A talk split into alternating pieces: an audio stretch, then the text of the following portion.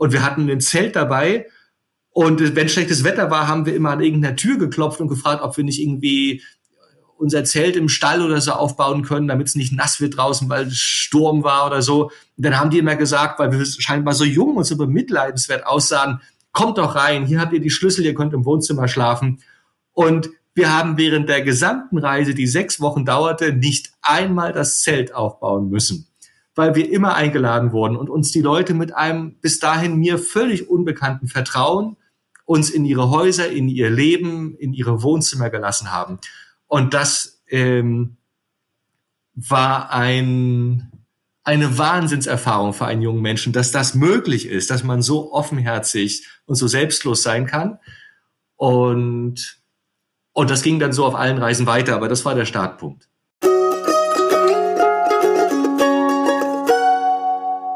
Hallo und herzlich willkommen zu einer neuen Folge des Landreise.de Gastgeber Podcasts.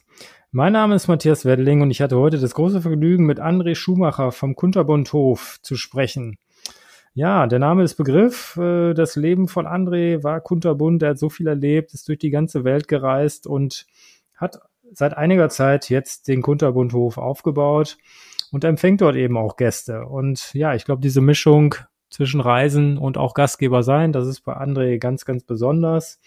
Und von daher ist es auf jeden Fall ein sehr hörenswerter Podcast geworden, nachdem ihr sicherlich ein bisschen etwas anderes Bild nochmal aufs Thema Reisen haben werdet und aufs Gastgeber sein natürlich auch.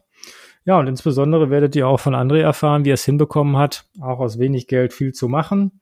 Und was ich besonders bemerkenswert fand, André hat die Bürokratie in Deutschland gelobt. Und das solltet ihr euch sicherlich auch zu Gemüte führen. Von daher, ja, direkt rein und viel Spaß in dem Podcast mit André. Viel Vergnügen. Jetzt geht's los.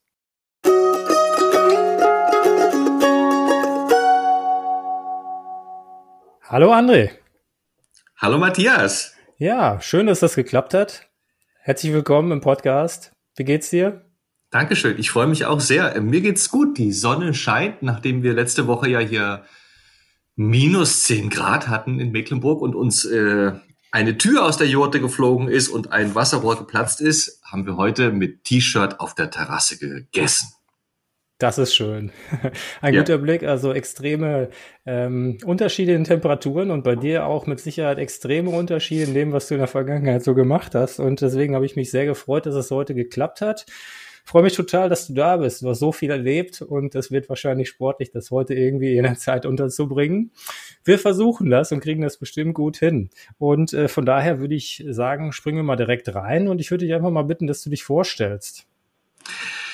Ja, ich bin der André Schumacher und ähm, wohne auf dem Kunterbundhof in Mecklenburg. Mm, und ich bin Rostocker, und habe Architektur studiert in Potsdam und in Edinburgh. Äh, habe danach auf den Kanarischen Inseln als Architekt gearbeitet und gelebt, die spanische Sprache sprechen gelernt. Und dann bin ich so ein bisschen verlockt worden, die Welt zu entdecken. Habe dann ähm, alles abgebrochen auf den Kanarischen Inseln, meinen Job gekündigt, äh, meine Wohnung aufgegeben und bin zusammen mit einem alten Schulfreund von Patagonien bis nach Alaska gefahren mit dem Fahrrad. Ähm, da waren wir so Ende 20 und haben quasi auch ja als Ossis, die wir waren, dann zum ersten Mal so die richtig wilde, ferne Welt gekostet und dann konnte ich davon nicht mehr ablassen. Nach dieser Reise mh, hm, haben mich dann viele Leute angesprochen, ob ich nicht was mache aus diesen Geschichten, die wir da erlebt haben, ob ich ein Buch schreibe, ob ich ans Fernsehen gehe, irgendwas. Und dann habe ich daraus eine Dia-Show gemacht, wie das früher da noch hieß. Ähm, und das hat sich dann verselbstständigt. Und daraus sind dann 15 Jahre Reisen nonstop um die Welt geworden. Ähm, ich war in der Antarktis, ich habe in Nepal gelebt, ich bin in 80 Tagen um die Welt gereist, ich habe die Kanarischen Inseln zu Fuß durchlaufen. Und immer wenn ich wieder nach Hause kam, habe ich daraus eine Reportage gemacht, eine Show, in der ich von den bereisten Landstrichen von meinen Abenteuern erzähle und bin damit über die Bühnen Deutschlands oder Europas getingelt und habe Menschen davon erzählt. Und auf einer dieser Reisen nämlich bei der Durchwanderung des Kanarischen Archipels habe ich Jenny kennengelernt. Wir wurden verkuppelt äh, und äh, am Ende dieser Wanderung war Jenny schwanger und dann ähm, hatten wir das Dilemma, dass wir kein, dass ich kein Nest hatte zum äh, auf die Welt bringen eines Nachwuchses, weil ich ja 15 Jahre lang aus dem Koffer gelebt habe und äh, Jenny lebte zu der Zeit auf den Kanaren logischerweise. Aber das war die Zeit der Finanzkrise, da war es also auch sehr, sehr schlecht äh, auf den Kanal. Es gab keine Jobs, alle waren arbeitslos und so hingen wir sehr in der Luft und haben dann lange überlegt, wo wir hingehen und haben dann die ganze Welt äh, durchsucht nach einer Heimat und haben tatsächlich auch in Patagonien angefangen und in Nepal und in Spanien und überall und es wurde immer die Auswahl wurde immer enger und am Ende sind wir dann in Mecklenburg hängen geblieben auf einem ähm, drei Hektar großen Hof den wir den Kunterbundhof benannt haben, sind hier, glaube ich, im September eingezogen und Ende Oktober kam unser Sohn zur Welt. Das ist also jetzt unser Nest, hier leben wir. Und wir haben den Hof dann, weil uns selber auch ähm, die, die Mittel fehlten eigentlich äh, über Crowdfunding finanziert und dann anschließend mit Freunden und Helfern aus der ganzen Welt aufgebaut. Das ist auch so ein bisschen das Besondere des Hofes ähm, dass wir aus der Not heraus das so ein bisschen improvisieren mussten alles und dadurch hat der Hof dann aber auch einen ganz besonderen, naja, Charme bekommen. So, jetzt will ich aber nicht an den ganzen Fragen vorweggreifen. Mhm. Alles gut, wir gehen auf alle, auf alle die mhm. Dinge, die du beschrieben hast, sicherlich nochmal näher ein. Erstmal vielen Dank dafür. Man merkt, glaube ich, du hast viel, viel zu bieten und viel, viel zu erzählen. Hast also erstmal einen klassischen Weg hinter dir und dann bist, bist du ja gefühlt auch irgendwie ausgebrochen in die Welt. Ne? Gab es für dich da überhaupt noch ein Zuhause oder warst du eigentlich in der ganzen Welt zu Hause in der Zeit? Ähm, das ist eine schöne Frage. Tatsächlich wurde die Welt mein Zuhause. Ähm, ich mhm. habe dann nach einigen Reisen fließend Englisch sowieso, aber auch fließend Spanisch gesprochen und ein bisschen Französisch und ein bisschen Nepali. Und ähm, dann ist diese Hemmschwelle schon mal weg und ähm, und habe mich äh, überall äh, dann wohlgefühlt. Dann ist man ja auch Single als alleinreisender Abenteuer, dann verliebt man sich überall und dann ist man wirklich auf der ganzen Welt daheim und ähm, kommt nach Hause dann äh, nach Deutschland. Ähm, um daraus eine Geschichte zu machen, erzählt dann davon auf den Bühnen und mit dem Geld, was man dann gewinnt auf der, auf so einer Tournee, auf so einer Vortragstournee, habe ich dann die nächste Reise wieder gemacht.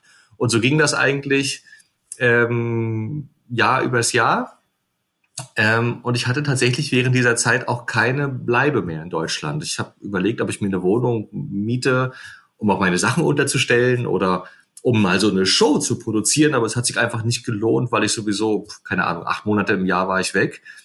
Und so habe ich dann auch wirklich alles aufgegeben in Deutschland. Ähm, auch Bankkonten auf Eis gelegt, äh, Wohnungen gekündigt, die Sachen waren bei meinen Eltern untergestellt und wenn ich in Deutschland war, habe ich Freunde angerufen und gefragt, ob ich nicht bei ihnen mich ein halbes Jahr einmieten könnte oder ein Vierteljahr, um so eine Show zu produzieren, so eine Reiseshow. Dann habe ich mich 18 Stunden pro Tag vor einen Rechner gesetzt mit viel Technik, habe so eine Show gebaut und dann bin ich auf Tournee gegangen. Und das läuft immer in den mhm. Wintermonaten, wenn es draußen grau und trist und kalt ist und die Leute vom Reisen träumen. Dann war ich immer auf Tournee durch Deutschland, äh, von Stadt zu Stadt, mit meinem kleinen Tourbus, einem VW-Bus, wo hinten die ganze Technik drin lag und der Beamer und die Boxen und die Leinwände. Bin von Stadt zu Stadt getingelt, von Kulturhaus zu Kulturhaus, war auf Reisemessen, in Schulen, in Kinderheimen. Und im April war dann die Tournee zu Ende und dann bin ich wieder raus und war wieder weg bis zum Ende des Jahres. Mhm. Und man kann auch nur jedem empfehlen, der diesen Podcast hört, sich das wirklich mal anzuschauen. Es gibt ein paar YouTube-Videos von dir, wo auch Auszüge zu sehen sind. Und ja, muss man einfach sagen, mega inspirierend, ganz tolle Fotos. Du bist ja auch ein richtig äh, super Fotograf, muss man sagen, der dann wirklich auch Dankeschön. tolle Bilder aus, ganzen, aus der ganzen Welt irgendwie hat. Und ja, von daher mega beachtlich und ganz mhm. toll. Und jetzt hast du dir die ganze Welt auf den Kunterbundhof geholt. Ist der Name Programm oder wo kommt der Name her? Ja, das, wir dachten so, kunterbunt wie das Leben. Und ähm, tatsächlich gab es so einen, einen Schlüsselmoment, ähm, als ich in Südamerika damals war, als wir Südamerika durchradelt haben. Da ähm, sind wir nämlich in Argentinien, als der Winter einbrach, ähm, in einer Jugendherberge untergekommen und wollten dort das schlechte Wetter aussitzen Und ähm, da wir damals wenig Geld hatten, äh, wir waren ja quasi gerade mit Studieren fertig geworden und, und wollten uns nur mehrere Jahre lang durch Südamerika schlagen, ähm, haben wir dann gefragt, ob wir nicht mit anfassen können gegen Kost und Logis. Und das, da haben die sich drauf eingelassen und dann haben aber nach so ein paar Wochen des Mithelfens haben dann die Besitzer gemerkt, dass da jetzt zwei Deutsche am Start sind und dass die zum ersten Mal überhaupt schwarze Zahlen geschrieben haben in dem, äh, in dem, in der Jugendherberge dort. Und wir haben dann immer mehr Aufgaben übernommen. Mhm. Und irgendwann waren wir dann so die Leute, die eigentlich das Ju die Jugendherberge geschmissen haben, bis dann sogar die Besitzer äh, in Urlaub gegangen sind für ein halbes Jahr und wir haben dann die Jugendherberge geführt. Und das war eine ganz tolle Zeit, weil das war ja Winter. Ähm, und äh, dadurch waren wenige Leute unterwegs und es lag in einem kleinen Dorf in den Anden, das heißt El Bolson, äh, umgeben von 3000 Meter hohen Bergen. Und da kamen also sehr wenige Leute hin in dieser widrigen Lage und Jahreszeit. Aber die, die hinkamen, das waren halt ganz besondere Leute, die eben das auf sich genommen haben, durch ganz Argentinien und durch die Anden zu reisen, um da hinzukommen. Und wir waren dann die Herbergsväter. Und dieses halbe Jahr, was wir dort verbracht haben, in dieser Intensität, in diesem alten Holzblockhaus, in den Bergen, im Schnee, mit dem Fluss daneben und diesen besonderen Gästen aus der ganzen Welt, die dorthin gefunden hatten, das war so ein besonderes Gefühl, dass ich dachte, damals schon, vor, vor fast 20 Jahren, dachte ich mir, wenn ich irgendwann mal alt und grummelig werde und nicht mehr viel reisen kann, dann muss ich so einen Ort schaffen, der auf irgendeine Weise besonders ist, damit die ganze Welt zu mir kommt. Und dann ist das so ein bisschen wie Reisen umgekehrt. Und das habe ich seitdem, das ist ja dann lange nichts geworden, weil ich immer weiter noch gereist bin, aber seitdem habe ich das im Hinterkopf getragen, dass wenn ich mir irgendwann mal einen Ort suche, an dem ich heimisch werde, dann muss der auch diese Qualität haben. Ist natürlich in Deutschland ein bisschen schwieriger als in Patagonien, weil das ist, Patagonien ist schon mal per se grandios. Sagen, genau. Also ich meine, das ist natürlich ja. eine andere Hausnummer. Patagonien ist, glaube ich, der schönste Fleck auf der Welt für mich. Aber auf einem wilden Stück Land kann man auch in Mecklenburg-Vorpommern sowas noch aufbauen, wie wir jetzt auch selber ja merken. Einfach weil es ja hier, es ist ja, es gibt okay. auch noch viel Freiraum. Also äh, es klingt kurios, aber etwas, was Mecklenburg mit Argentinien teilt, ist, dass es ein wenig dicht bevölkertes Land mit viel Freiraum ist. Ähm, und auf unserem Dorf hier wohnen irgendwie 27 Leute. Im Umkreis von 10 Kilometern gibt's überhaupt nichts und unser Stück Land hat irgendwie drei Hektar. Es ist wirklich Urwald. Und äh, natürlich fehlen die Anden und der Atlantik und so, aber ähm, äh, hier kann man schon auch so einen Ort ein bisschen Ostsee aufbauen. Ist nicht weit weg. Die Ostsee ist nicht weit weg, genau. Wie weit habt ihr es zur Ostsee? Ja. So ist, Viertelstunde. Viertelstunde, 20 Minuten mit dem Auto. Okay. Mit dem Fahrrad eine Stunde. Mhm. Wir haben aber dann im Süden ist der Neukloster See. Warum habt ihr euch den Fleck ausgesucht? Also, okay. Hm? Mhm. Sag du. Warum habt ihr euch den Fleck ausgesucht? Ist ja wahrscheinlich für jemanden, der so freiheitsliebend ist und durch die ganze Welt getingelt ist, ist das nicht total schwer, nach Deutschland zurückzukommen und dann zu merken, dass hier äh, Gesetze über Gesetze irgendeinem äh, das Leben schwer machen wollen?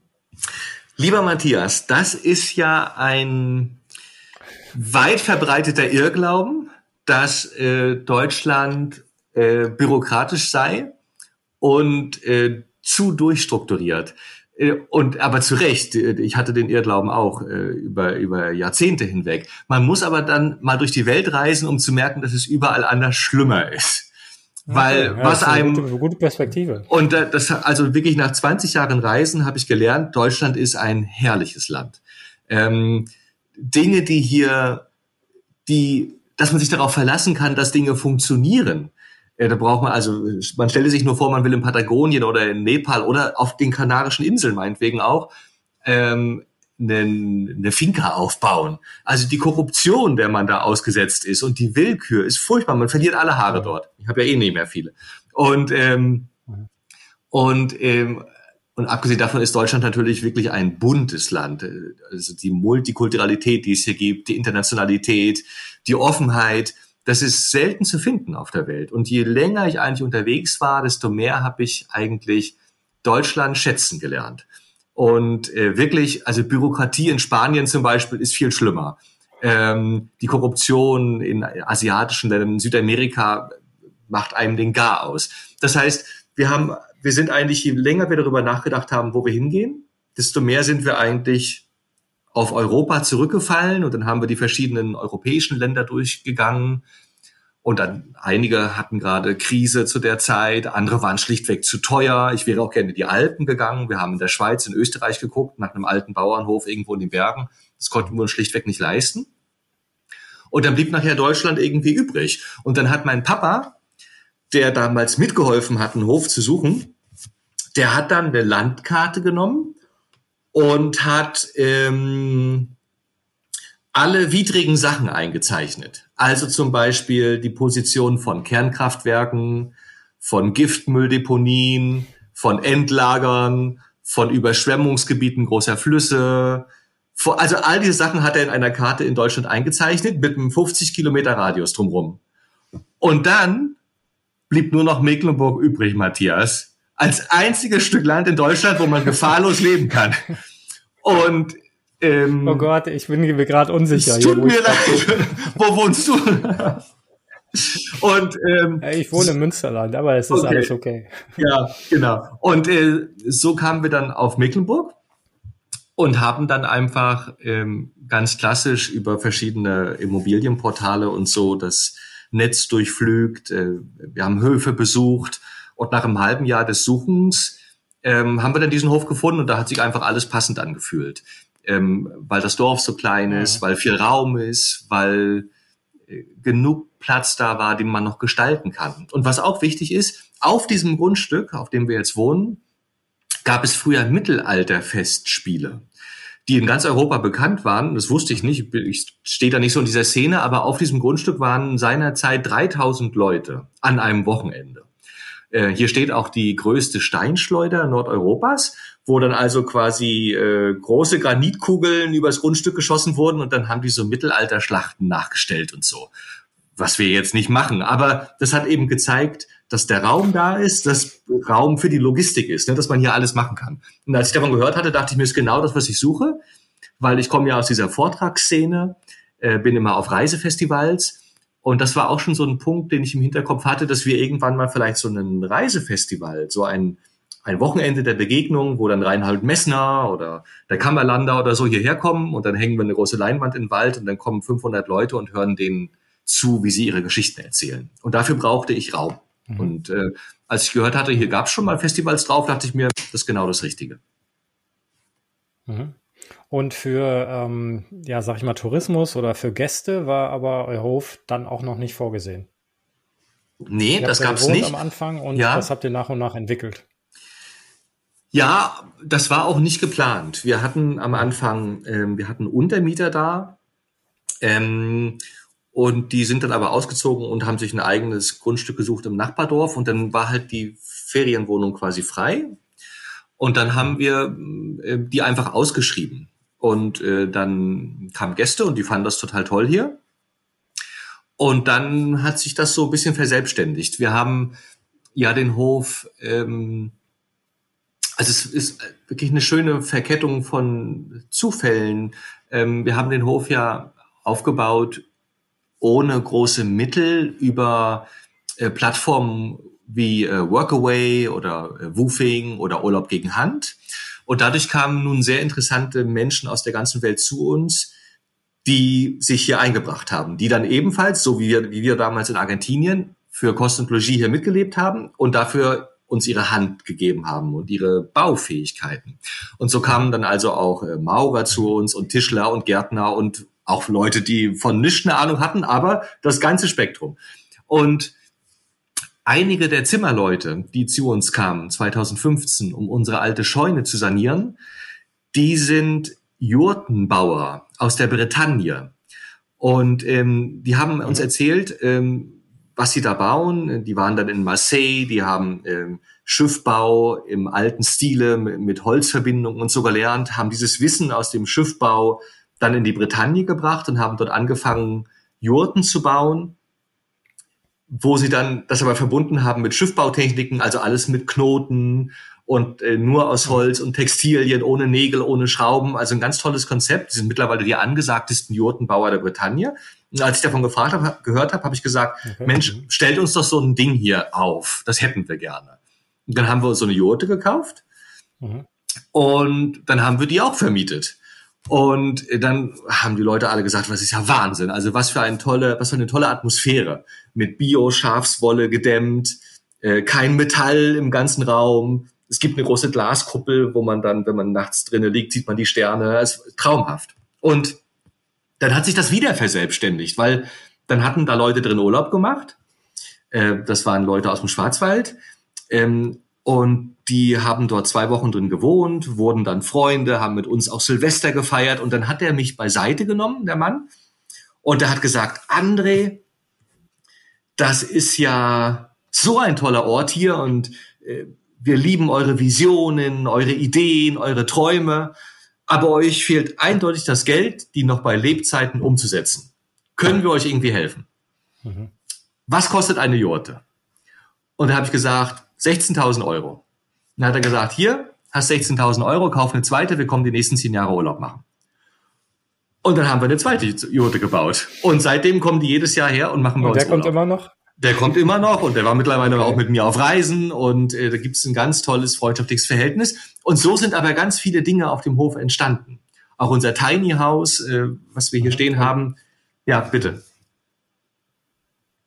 Und er schläft immer in seiner Jute quasi. Ja, er durfte sich selber die Farbe aussuchen natürlich des, äh, des Bezugsstoffes. Mhm. die ist blau und beige.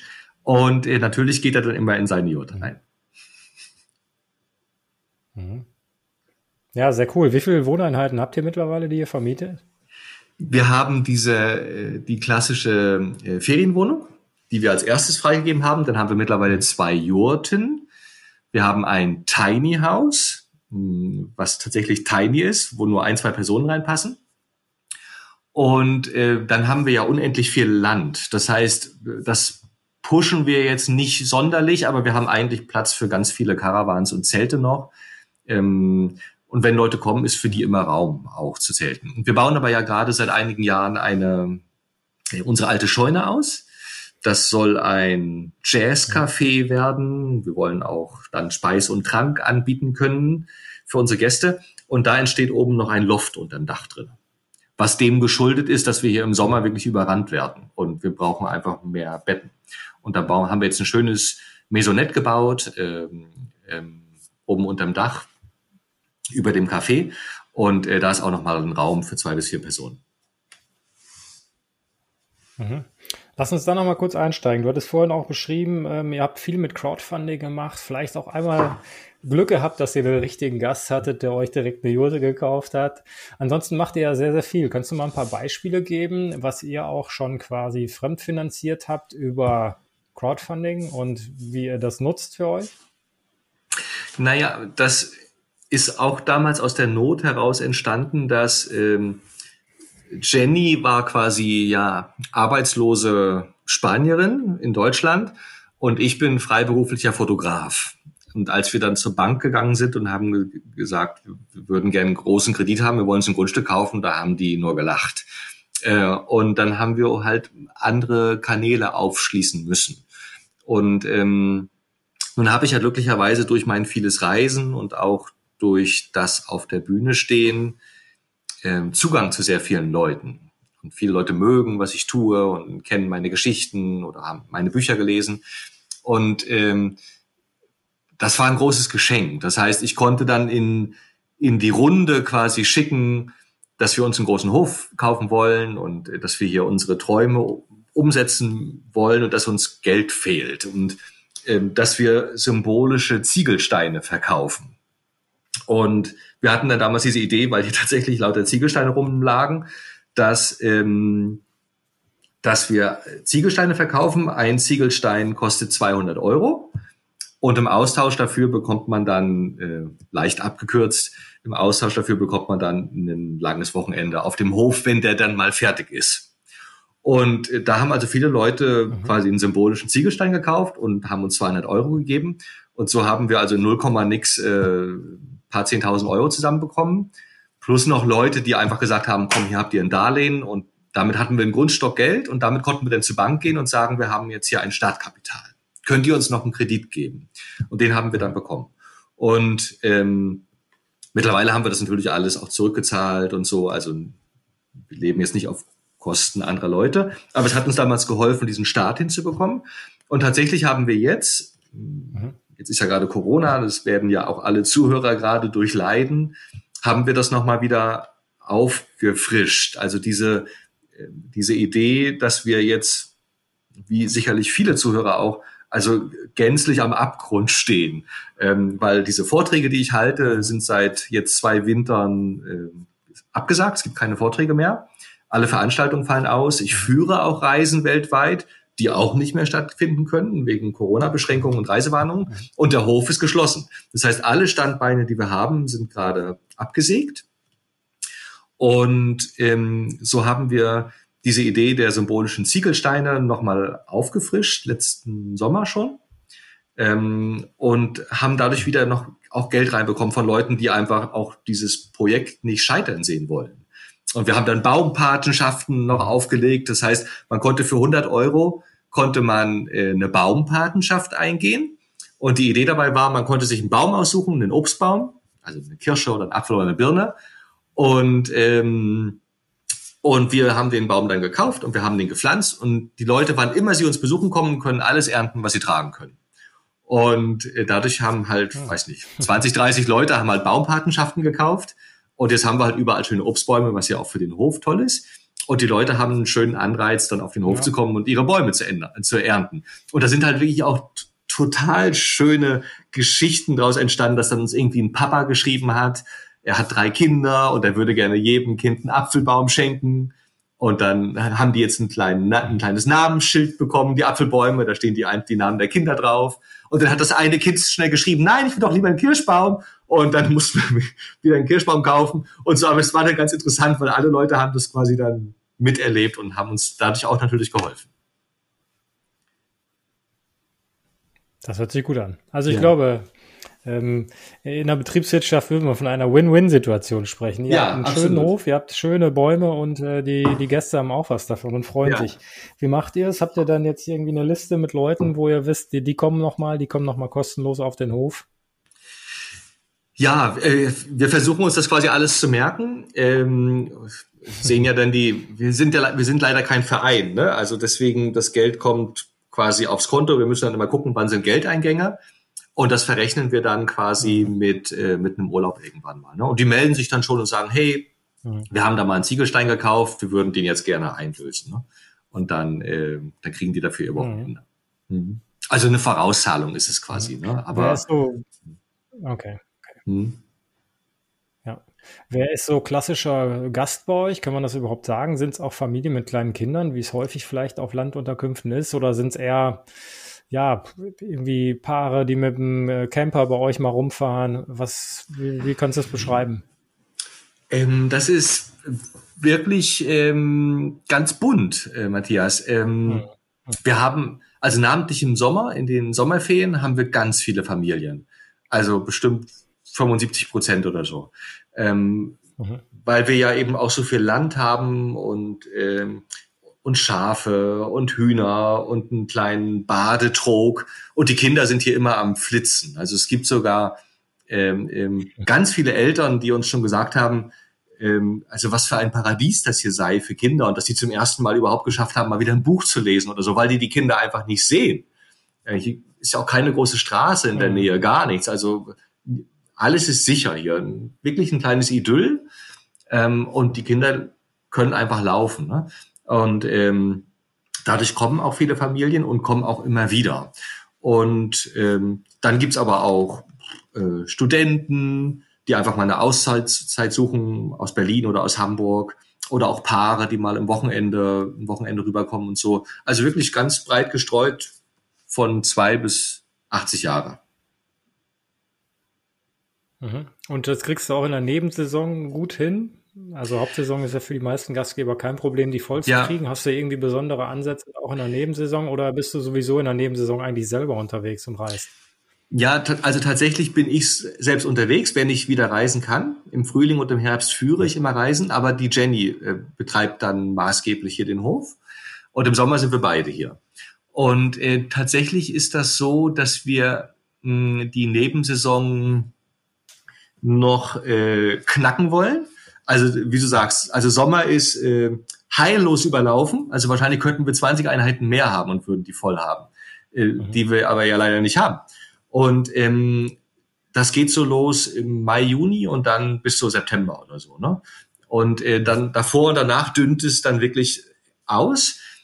Und äh, da sind wir aber dran. Also zum Beispiel haben wir die Jurten jetzt mit Kaminen versehen. Das war auch das Problem bei den Jurten und beim Tiny House, dass die dann wirklich auskühlen. Im Winter sowieso, aber auch im Frühling und im Herbst. Und man konnte die nicht beheizen. Das war immer ein großes Problem, weil die sind ja aus Stoff und aus Holz. Da gibt's keinen Stein drin und nichts. Und wir haben also lange zum Beispiel überlegt, wie kriegen wir die warm? Und haben jetzt mit dem Schornsteinfeger auch lange überlegt, haben verschiedene Konzepte weltweit studiert, wie man Jurten gut beheizen kann und haben jetzt erst gerade vor ein paar Wochen also die, ähm, die Jurten mit Kaminen versehen, so dass man also auch jetzt äh, im Winter keine Ahnung, von Hamburg oder Berlin rüberkommen kann und macht ein romantisches Wochenende in der Jurte, wo man selber mit Holz die befeuern muss und so weiter, was ja eine, eine tolle Sache ist. Und das werden wir dann ein bisschen mal promoten. Und ähm, was wir jetzt auch angefangen haben, ich hoffe, dass es stattfinden kann äh, unter Corona, ist, dass wir jetzt auch diese schon angesprochenen Festivals machen wollen. Ähm, das ist ja quasi mein, äh, mein Tun, mein eigentlicher Geschäftszweig. Und äh, zusammen mit dem Erik Lorenz von Weltwach, das ist auch ein ganz berühmter Podcast, ein Reisepodcast, ähm, machen wir äh, Reisefestivals hier. Die hatten wir letzten Sommer schon angesetzt, die fielen dann aus wegen Corona. Jetzt haben wir vier neue Termine, zwei im Juni, zwei im August und hoffen, dass die stattfinden können. Und die Idee dabei ist, dass für ein langes Wochenende Geschichtenerzähler, also so wie ich, also Weltreisende, äh, zusammenkommen mit Musikern und mit spanischen Spitzenköchen. Und dass wir 50 handverlesene Gäste hierher holen, die dann ein langes Wochenende zusammen mit den Geschichtenerzählern, die dann Vorträge halten auf großer Leinwand oder mit der Jazzband. Da gibt's ein Interview mit Erik Lorenz, mit dem Podcaster, was dann live im Radio übertragen wird. Das ist so, eine, so ein Wochenende aus guter Küche, aus äh, guter Musik, aus Reisegeschichten geben wird. Ähm, und dadurch werden natürlich auch wieder viele Leute von dem Hof erfahren. Und es wird ein ganz besonderes kulturelles Angebot, was es hier in Mecklenburg, glaube ich, noch nicht gibt. Mhm. Ja, hört sich, hört sich auf jeden Fall super interessant mhm. an. Wenn du sagst, Geschichten erzählen, ähm, wie sehr erzählst du den Gästen deine Geschichten? Du hast ja total viel erlebt. Ähm, sind die heiß drauf? Macht ihr da ein gemeinsames Lagerfeuer? Grillt ihr zusammen? Oder wie, wie läuft das? Ja, total. Ja, ganz viele Leute wissen das irgendwie. Und ich weiß, ich weiß gar nicht genau woher, aber äh, hm, vielleicht sind es auch Leute, die auf meinen Shows waren oder so und die, da, die dadurch von dem Hof erfahren und dann herkommen äh, oder weil sie mich im Internet finden. Und, ähm, und natürlich ergeben sich dann immer wieder schöne Momente. Also im Sommer ist es ja eh traumhaft hier. Das Lagerfeuer ist immer an. Wir haben eine riesengroße Feuerschale, ich weiß nicht, drei Meter Durchmesser oder so. Und äh, da sitzen wir jeden Abend zusammen. Dann kommen die Musikinstrumente raus, dann werden Geschichten erzählt. Und das ist eigentlich im Sommer tägliche Aktivität.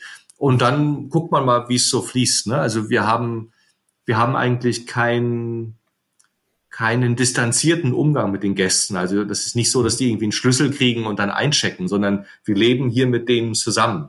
Also unser Haus steht auch offen, unsere Küche steht offen, wir verkaufen hier Wein in der Küche. Die Gäste, wenn sie kommen, kriegen erstmal einen Kaffee und es ist alles ganz intim und verwoben. Und dadurch sind wir sowieso immer da auch unterwegs und dann sagen die, komm, wir nehmen eine Flasche Wein, andere setzt sich dazu, erzählen mal ein paar Geschichten und sitzen wir hinten bei den Schafen im Sonnenuntergang und erzählen. Und das ist also, es ist immer sehr familiär. Also was auch für uns wichtig ist, weil wir sind ja keine Hoteliers. Uns interessiert irgendwie nicht, äh, jetzt hier ein anonymes Hotelgewerbe zu betreiben, um Geld zu verdienen, sondern wir machen das aus diesem ursprünglichen Impuls heraus, den ich dir gesagt habe, äh, um, um, um uns selbst eine bereichernde Zeit zu schenken. Also das ist der Sinn, das zu tun eigentlich. Der Hof ist nur ein Medium, um die Leute hierher zu ziehen, die uns dann als Menschen bereichern. Mhm. Und, Und das, ja. Das ist bestimmt auch was, was du in der Welt gelernt hast, eine schöne Zeit zu haben.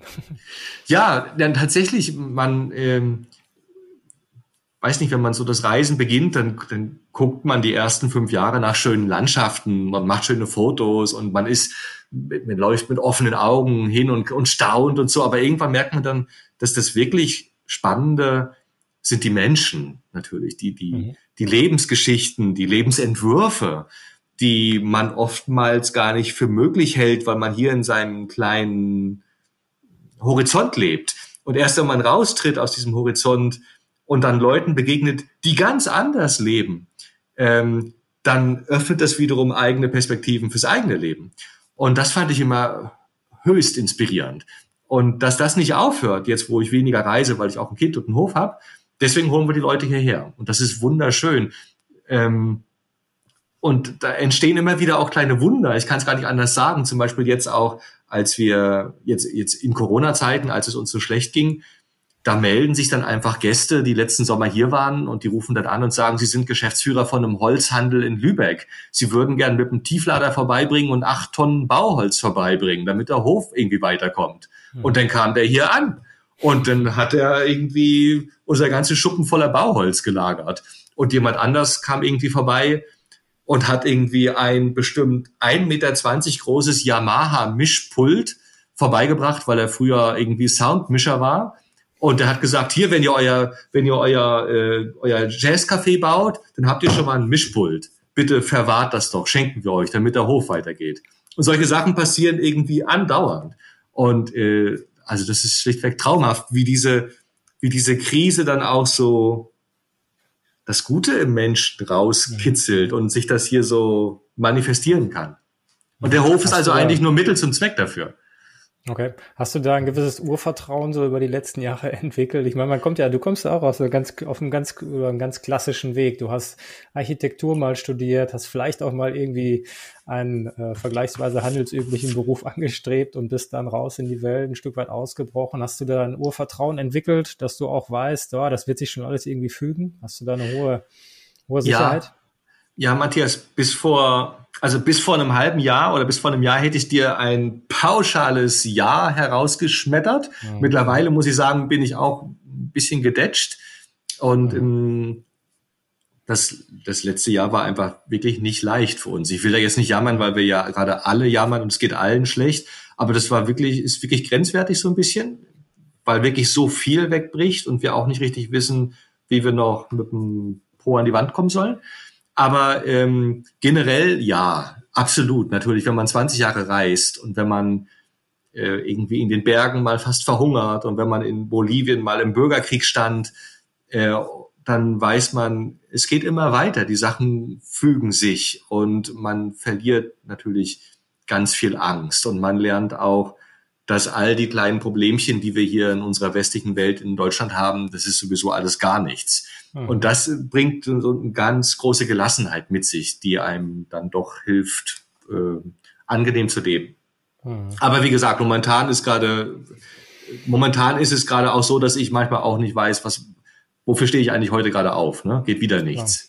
Ja. Hm. ja, total nachvollziehbar. Umso beachtlicher, dass du nach wie vor da deine Projekte auch äh, weiter umsetzt, dass du an der Jute arbeitest, dass ihr das Jazzcafé weiterbaut und ja, finde ich höchst, höchst beachtlich und auch sehr, sehr cool, dass ihr da auch über das Crowdfunding wiederum einen Weg sucht und scheinbar ja auch Gönner habt, die euch dann nicht nur das Holz auf den äh, Hof kippen, mhm. sondern auch unterstützt, was ich echt beachtlich finde. Also ja, ja großer Respekt. Äh, hast du mal Zeiten, ich sage jetzt mal außerhalb von Corona, wo dir dann mal wieder die Decke auf den Kopf fällt und du einfach mal wieder raus musst in die Welt? Ähm, ja, äh, absolut. Also wie gesagt, wenn Corona nicht wäre, dann bin ich tatsächlich auch viel unterwegs ähm, und habe das große Glück, dass äh, meine zweite Hälfte, die Jenny, äh, hier dann den Hof schmeißt. Und tatsächlich bin ich eigentlich, äh, wenn die Zeiten normal wären, dann bin ich immer so von Januar bis März, April auf Tournee. Ähm, und oft kommen dann Jenny und Una ja auch mit, mein Sohn. Ähm, und wir tingeln dann von Stadt zu Stadt und halten eben die Vorträge. Dadurch ist ja schon mal für viel Abwechslung gesorgt. Mhm. Und, ähm, und namentlich immer im Frühling, also April, Mai und dann wieder September, Oktober bin ich ohnehin weltweit unterwegs und äh, mhm. führe eben auch Reisen. Das war ist auch einfach entstanden über die Zeit durch diese Vorträge, die ich halte, wo mich dann Leute einfach immer wieder angesprochen haben, ob ich sie nicht mal mitnehmen könnte an diese besonderen Orte, an meine Lieblingsplätze weltweit. Und ähm, daraus sind dann auch eben Reisen entstanden, wo ich kleine, handverlesene Gruppen mitnehme zu meinen Lieblingsplätzen, ähm, sei es auf die Kanarischen Inseln oder nach Nepal oder in die Provence. Und das ist für mich dann eben auch der Gegenpol zum Hiersein, zum auf dem Hof sein, dass ich wieder rauskomme in die Welt und äh, mit eben ähm, kleinen Gruppen dort mich aus, austoben kann, wandern kann, schönes Essen genießen kann und äh, guten Wein trinken kann. So, das ist so mein, mein Kontrastprogramm. Mhm. Jetzt hast du ganz viel schon erlebt und bist jetzt an der Ostsee angekommen. Würdest du sagen, das ist jetzt eine Etappe oder ist das durchaus schon ein Lebensziel, wo du sagst, nö, hier könnte ich es mir auch länger mal vorstellen? Das ist ja eine spannende Frage. Ähm, das, ja, hast du dich vielleicht auch gar nicht mit beschäftigt? Vielleicht kommst nee, du gar nicht in die Zukunft, na, sondern bist so stark in der Gegenwart, dass sich das alles gar nicht interessiert. Aus, aus heutiger Sicht würde ich sagen, das ist jetzt erstmal, das, das ist jetzt erstmal Stand der Dinge so. Jetzt, wir haben ja auch einen Sohn, der ist jetzt sechs, der kommt jetzt im Herbst mhm. in die Schule. Ähm, wohl aber versuchen wir, sagen wir mal, in Bewegung auch zu bleiben. Also als der Kleine zum Beispiel anderthalb mhm. war, da haben wir den in ein Lastenfahrrad gesetzt und sind vom Kunterbundhof bis nach Spanien gefahren, ein halbes Jahr lang in Jennys Heimat, ähm, woraus eben auch eine Reiseshow geworden ist und auch ein Buch äh, ähm, ich geschrieben habe. Ähm, und äh, wir versuchen mal wieder eine Reise zu machen. Äh, mit unserem Kind, um dem eben auch die Welt zu zeigen, um ihm so ein bisschen das auch zu zeigen, was ja mein Leben ist. Das ist natürlich jetzt auch alles eingeschränkt und ähm, nicht nur wegen Corona, auch dadurch, dass der Hof jetzt natürlich immer größer wird oder immer, immer voller sind oder sich immer wieder neue Projekte ergeben, kommen wir gar nicht mehr so viel weg, merken wir jetzt. Aber ähm, ich würde sagen, wir sind jetzt erstmal hier und wir haben total viele Ideen und Träume hier, eben die Steinschleuder wollen wir noch umbauen in ein Baumhaus und jetzt bauen wir mal das Jazzcafé fertig und ein Tipi für Kinder wollen wir noch bauen. Hier wollen immer Klassenfahrten hinkommen und dann bauen wir ein ganz großes Tipi, wo die Kinder alle drin schlafen können und einen Teich wollen wir noch anlegen. Also hier entstehen irgendwie ganz viele Sachen und auch die Leute, die die zu uns kommen, bringen auch immer wieder neue Impulse ein, so dass uns eigentlich nie langweilig wird. Wir haben seit seit vorletzten Sommer haben wir einen Österreicher hier auf dem Hof, der ist jetzt unser Hausmeister. Der ähm, der ja. kam, der kam im Sommer 2019 zu uns und nach einem Monat habe ich, äh, kam er dann zu uns, hat uns angesprochen auf der Terrasse und meinte, ähm, er würde gerne bleiben äh, bei uns und den Hof mit uns aufbauen. Einzige Bedingung, er will kein Geld haben. Und dann haben wir gesagt, ja klar, äh, gerne kannst bleiben. Das geht gar nicht. Na, wir, wir hätten ihm wirklich gerne was gegeben, aber äh, und der hat jetzt sein eigenes kleines Haus hier und baut jetzt federführend äh, als Handwerker eben auch äh, die Scheune mit uns aus und ist Mann für alles. Ne? Und seit ein paar Monaten ist ein Zimmermann bei uns. Mhm. Der wohnt in einem Bauwagen, der kommt aus Bayern, der musste da irgendwie weg von seinem Grundstück und der hat jetzt bei uns ein Stück Land bekommen. Und im Austausch für das eben Tiersein ähm, baut er eben jetzt als Zimmermann den Hof mit auf. Und so kommen immer wieder Leute. Letztes Jahr hatten wir einen DJ hier zu Besuch, der Benno, der hat jetzt irgendwie auch gefragt, ob er nicht im Sommer zu uns kommen kann. Er, er kann kochen, er würde im Café kochen und abends DJ-Sets spielen. Und dafür will er hier gerne dann mitwohnen. So, natürlich, sofort. Und all diese Leute, und dafür ist eben auch Raum, ne? weil das alles so im besten Sinne ohne feste Struktur ist. Dadurch ist Raum für diese ganzen neuen Einflüsse und Impulse, die uns wiederum bereichern. Und dann lassen wir uns eben auch davon vortragen und überraschen, was da alles so passiert, weil all diese Menschen bringen wieder völlig neue Sachen ein, auf die wir gar nicht kommen würden. Mhm. Ja, hört sich sehr, sehr passend auf jeden Fall für, für das an, was ihr in der Vergangenheit gemacht habt. Ja. Ich kann mir vorstellen, dass es nicht für jeden der Gastgeber, die wir sonst über Landreise haben, auch was wäre. Ich glaube, da sind, äh, ja, es gibt durchaus unterschiedliche Typen, aber ich glaube, diese, diese Weltoffenheit, die du hast und, und auch dieses Vertrauen, über das wir vorhin gesprochen haben, spiegelt sich da auf jeden Fall total schön wieder. Von daher ist der Name Kunterbundhof auf jeden Fall, glaube ich, sehr, sehr gut gewählt. Ja, schön. Ja, mit Blick auf die Zeit, André, wir haben schon 42 Minuten geknackt. Ähm, das heißt, wir sind eigentlich schon länger, als wir es ursprünglich tun. Wir könnten wahrscheinlich nach Stunden weiter reden. Ich möchte mit dir vielleicht noch mal ein, zwei äh, kurze Schnellfragen stellen, mit einer Bitte um eine kurze Antwort. Ähm, wenn du so viel rumgekommen bist, fragen sich natürlich die Leute, was ist dein Lieblingsort? Gibt's den? Patagonien. Der schönste Ort auf der Welt. Der schönste Platz, der schönste Landstrich mhm. auf der Welt. Mhm. Und wenn du zurückblickst, ein Moment, der dich besonders geprägt hat?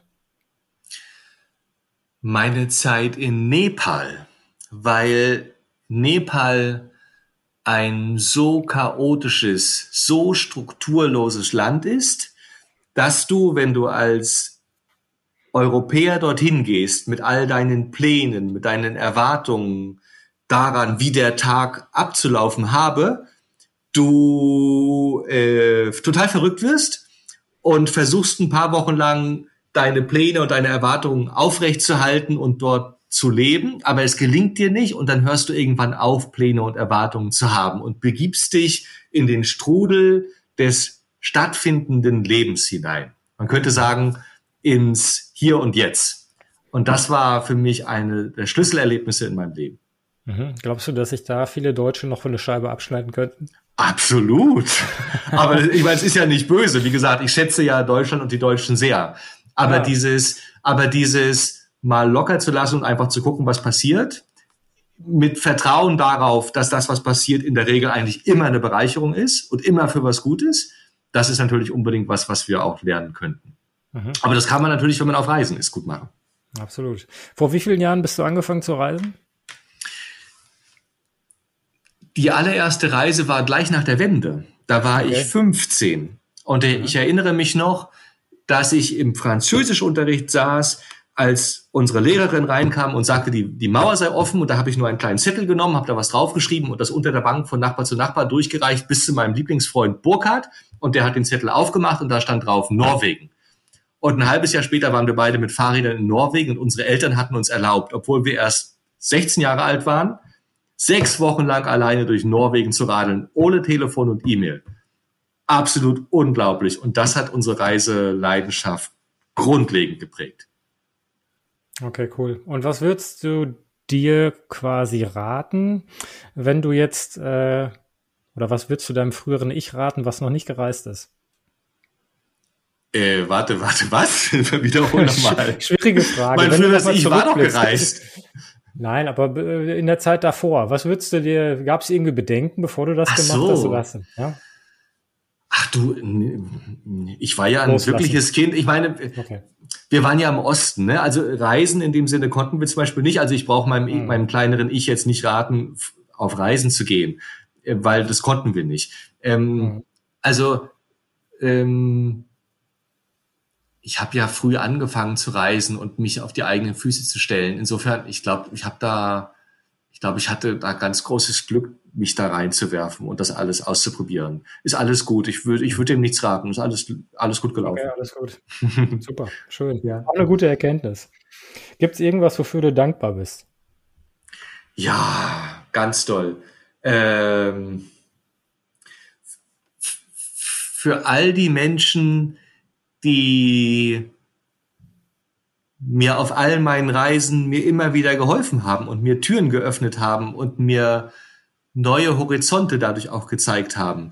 Und das begann eben auch auf dieser ersten Reise durch Norwegen, als wir noch kleine Schüler waren, die von Tuten und Blasen keine Ahnung hatten und mit Fahrrädern ohne Gangschaltung durch Norwegen geradelt sind. Und wir hatten ein Zelt dabei. Und wenn schlechtes Wetter war, haben wir immer an irgendeiner Tür geklopft und gefragt, ob wir nicht irgendwie unser Zelt im Stall oder so aufbauen können, damit es nicht nass wird draußen, weil es Sturm war oder so. Und dann haben die immer gesagt, weil wir scheinbar so jung und so bemitleidenswert aussahen, kommt doch rein, hier habt ihr die Schlüssel, ihr könnt im Wohnzimmer schlafen.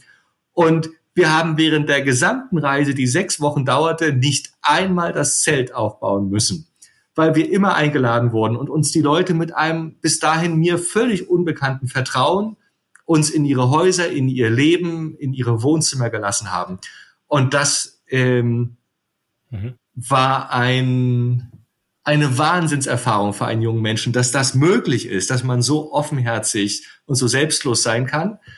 Und, und das ging dann so auf allen Reisen weiter, aber das war der Startpunkt. Okay. Das hört sich sehr gut an. Ja, André, ich kann nur sagen, das ist wirklich äh, ein Traum, wie du lebst, beziehungsweise wie du deine Vergangenheit äh, verbracht hast und was du für Pläne hast. Echt beachtlich, was ihr da auch jetzt ähm, aufgebaut habt, wie ihr äh, das ganze Thema angeht. Also finde ich extrem bemerkenswert und ich wünsche euch natürlich auch die die Gelassenheit, die du vielleicht in den letzten Jahren auch gelernt hast, dass die hoffentlich auch jetzt zu einem guten äh, dann auch führt die nächsten Monate. Wir hoffen natürlich alle, dass es bald wieder losgehen kann und dass ihr euren schönen Kunterbundhof wieder so kunterbunt werden lassen könnt in den kommenden Monaten. Ja, ich freue mich ja. total, dass du dir die Zeit genommen hast. Vielen, vielen Dank auf jeden Fall. Wir könnten, wie gesagt, noch lange weiter quatschen. Vielleicht machen wir das bei anderer Stelle auch nochmal. Und ansonsten, ja, darfst du natürlich gerne noch ein Schlusswort an alle anderen Gastgeber nochmal richten. Ja, Feuer frei. Die letzten Worte gehören dir. Ja, liebe Zuhörer, liebe Gastgeber und liebe Gäste, ich wünsche uns allen viel Kraft und viel Energie und äh, die Hoffnung stirbt ja bekanntlich zuletzt, dass wir diese wirklich ja schwierige Zeit für das Gastgewerbe irgendwie alle durchstehen, dass uns die Träume nicht ausgehen, die Visionen, dass wir das irgendwie schaffen, da durchzukommen und dann wieder die Menschen glücklich machen können. Ja, dass die Sonne bald wieder richtig schön scheint. Mal gucken, ob wir das hinbekommen. Da bin ich mir sehr sicher. Vielen Dank für die netten Schlussworte. Ihr bekommt das bestimmt hin, auch wenn es vielleicht noch ein paar Wochen hart wird. Ja, wir drücken alle fest die Daumen und glauben, dass das sicherlich ein Modell der Zukunft sein wird. Von daher herzlichen Dank, André, dass du dir heute die Zeit genommen hast. Ja, und Danke, lieber Matthias. wünschen wir Danke allen Gastgebern euch. natürlich alles Gute und sagen bis bald. Tschüss, André. Mach's gut. Danke bis bald. Dir. Tschüss an alle. Ciao.